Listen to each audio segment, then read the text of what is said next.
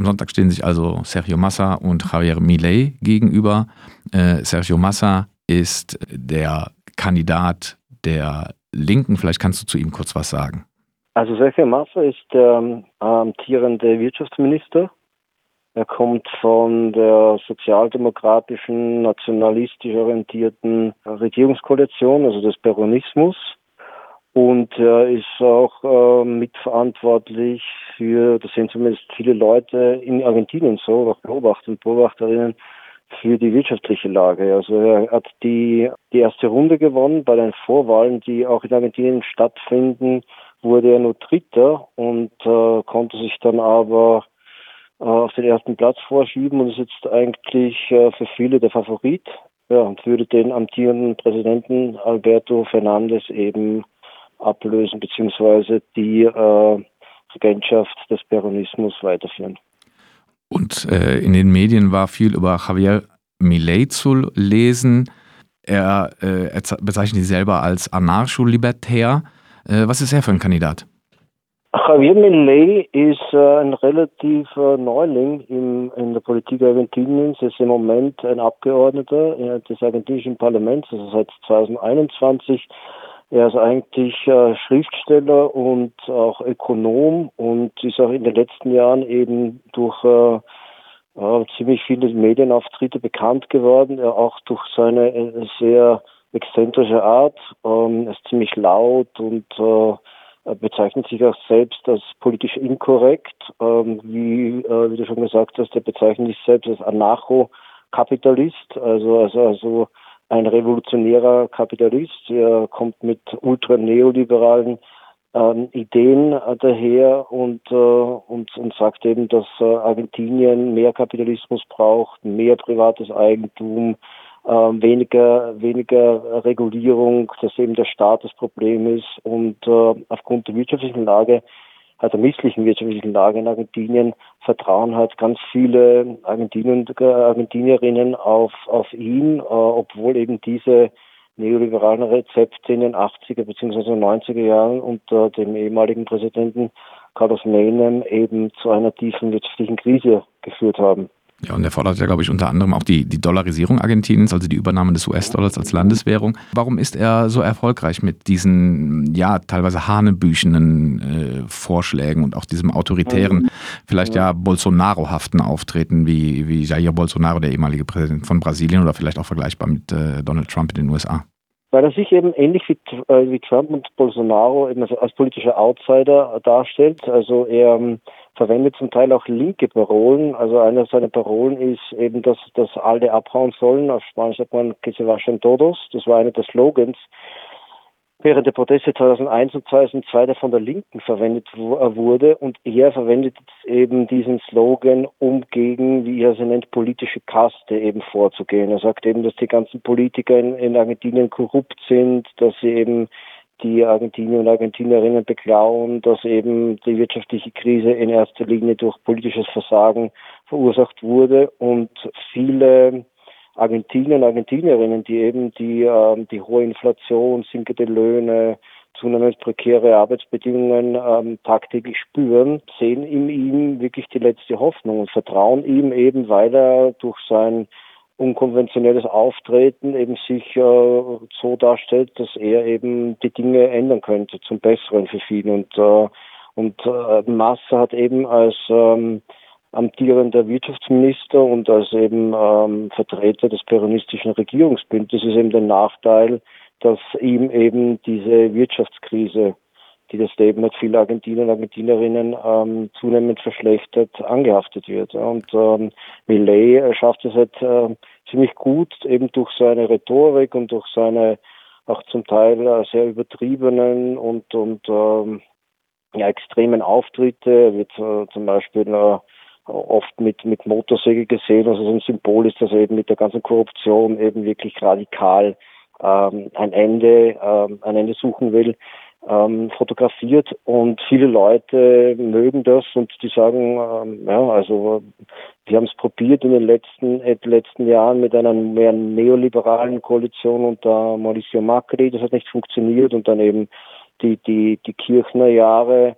Ähm, äh, vor allem die, die, die letzte, die Regierung unter Alberto Fernandez äh, hat eben die wirtschaftliche Lage noch weiter verschärft und die sehen eben in Millet als Außenseiter ja, einen, einen Strohhalm, um eben ja, aus dieser wirtschaftlichen Situation äh, oder Krise herauszukommen.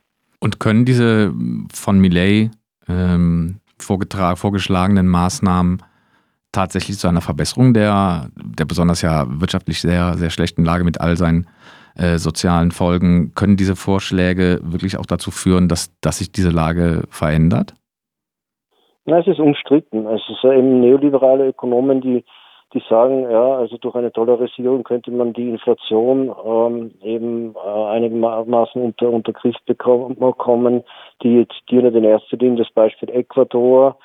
Ähm, die sagen auch, dass, äh, dass dadurch die Wirtschaft angekurbelt äh, werden würde, dass dadurch eben äh, auch äh, unnötige Bürokratie abgebaut äh, würde. Aber wie gesagt, in den 80er Jahren wurde das schon mal probiert unter Mähnen.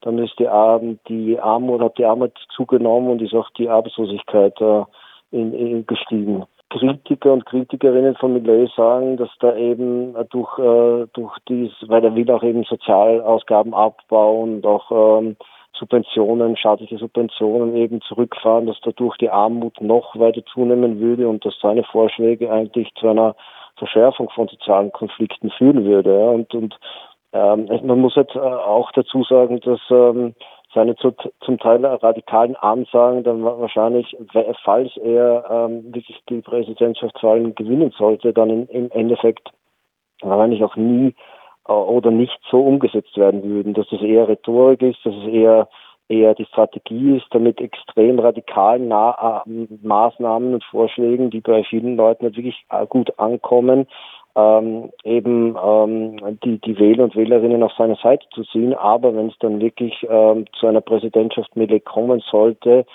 dass wahrscheinlich viele äh, Maßnahmen, die eben jetzt die, die äh, von staatlicher Seite die Armut einigermaßen äh, noch ähm, lindern, dass diese Maßnahmen wahrscheinlich auch, auch aufrechterhalten ähm, werden würden. Wie, wie erklärst du dir, dass es gerade äh, jene prekär beschäftigten oder sozial benachteiligten, ausgeschlossenen Personen sind, die für einen Kandidaten wählen, äh, für, kein, für einen Kandidaten stimmen, dessen Politik wahrscheinlich letztlich gar nicht zu einer Verbesserung ihrer, ihrer Lebenssituation führt. Ja, man muss das wirklich im Zusammenhang sehen mit, mit dieser tiefen und lang anhaltenden Wirtschaftskrise. Also die Inflation war im, im vergangenen Monat einer der höchsten der vergangenen Jahre und, ähm, ähm, und, und von, von dem her sehen halt viele, viele Argentinier und Argentinierinnen, wie vorhin erwähnt, in Millet die letzte Hoffnung. Ähm, ich glaube, ich glaube, er schafft es eben wirklich, ähm, sich als, als ein Out Outsider zu inszenieren und äh, wenn man sich die Kommentare in verschiedenen äh, Foren ansieht, ist, ist, sieht man vor allem, dass er bei jüngeren Leuten ankommt, weil eben viele Leute mit dem Kirchnerismus beziehungsweise dem Peronismus halt wirklich äh, äh, abgeschlossen haben, beziehungsweise der, der Hass und die Abneigung so groß ist, dass eben die Leute eh, auf Millet setzen. Erstens, weil er eben sich anders inszeniert. Zweitens, weil er mit radikalen Vorschlägen wirklich ähm, vers versucht, zumindest äh, ja, die, die Krise der Leute zu helfen. Er sagt eben, es ist ein anderes Argentinien äh, möglich. Also er verwendet dann wirklich auch linke, linke Slogans. Er spricht eben von der Kaste und er trifft auch, ähm, auch diesen sich mittlerweile ja, in Lateinamerika ziemlich etablierten Zeitgeist, indem er eben sagt, der Staat ist schlecht, staatliche Interventionen führen dazu, dass, ähm, dass die Korruption steigt, dass die Wirtschaft ineffizienter wird, dass die, dass die Löhne tendenziell auch, auch niedriger sind. Also und, und er setzt eben mehr auf Eigeninitiative, privates äh, Unternehmertum und, und, äh, und viele Leute, also auch ähm, ja, in, in, in prekären äh, Arbeitssituationen sehen in ihm halt wirklich äh, eine Hoffnung, dass Dinge sich, sich verbessern könnten. Und warum schafft es die radikale Linke nicht, diese Diskursräume zu besetzen, die Millet ja relativ erfolgreich anbringt, unter anderem eben auch mit Versatzstücken von linken Diskursen? Warum schafft das eine radikale Linke nicht? Na, zum einen muss man sagen, dass eben ist die, die, die, ähm, die radikale Linke, also die linken ähm, Gruppierungen bzw. Parteien, äh, die links vom Peronismus stehen, es historisch äh, äh, schon immer schwer hatte, sich ähm, äh, zu positionieren und, und bei, bei Wähler und Wählerinnen anzukommen. Ähm, gleichzeitig wurde eben, wie, wie anfangs äh, erwähnt, auch Millet in den Medien ziemlich hofiert, also eben aufgrund seiner Ideen, die nicht wirklich gegen den, die etablierte Wirtschaftsordnung gehen, also nicht wirklich die Interessen ähm, der herrschenden Klassen angreifen, sondern, sondern eher mehr Kapitalismus fordern, mehr Privatinitiative. Also er wurde eben auch von von privaten Medien ähm, hofiert und auch äh, groß gemacht und linke Parteien sind da eben ja, weniger gut äh, politisch und, und diskursiv vorangekommen. Also es also linke Parteien, äh, äh, die eben auch äh, bei den bei dem ersten Wahlgang äh, angetreten haben und die haben nie auf nationaler Ebene nie mehr als drei, vier Prozent bekommen. Also die die kamen wirklich in, der, in die Nähe einer, einer, einer wirklichen, ähm, ja, einer, ein, ein, also ein, ein diskursives Gegenmodell zum Peronismus und auch zum Millet aufzubauen. Wobei Argentinien auch eine sehr starke soziale Be Bewegungen hat, also beispielsweise ja, die feministische Bewegung in Argentinien mhm.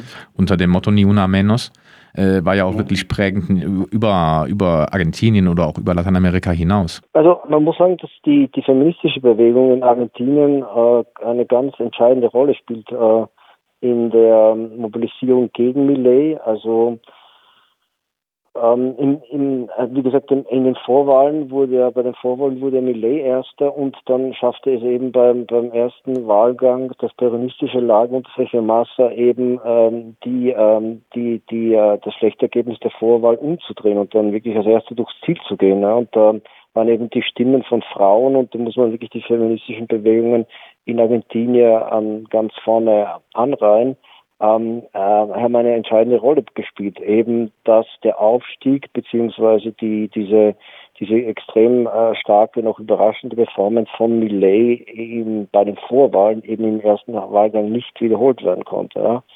Aber äh, insgesamt könnte man sagen, dass diese ähm, sozialen Bewegungen, sei es eben die feministische Bewegung, auch die ähm, sozioökologischen Bewegungen, die indigenen Gruppen, ja, und auch die Piqueteros-Bewegung, die eben in den 90er Jahren und auch bei den ähm, Protesten 2001 und 2002 eine wichtige Rolle spielen, ziemlich fragmentiert sind, ja, dass eben auch ähm, ähm, die, die Verbindungen beziehungsweise die, die institutionellen ähm, äh, ja, Verbindungen oder, oder äh, relativ schwach sind und, und das eben dann, wenn es zu Wahlen kommt, eben diese, dieses Mobilisierungspotenzial, die die einzelnen ähm, Bewegungen eben haben, nicht wirklich in Wählerstimmen umgemünzt werden, äh, werden kann.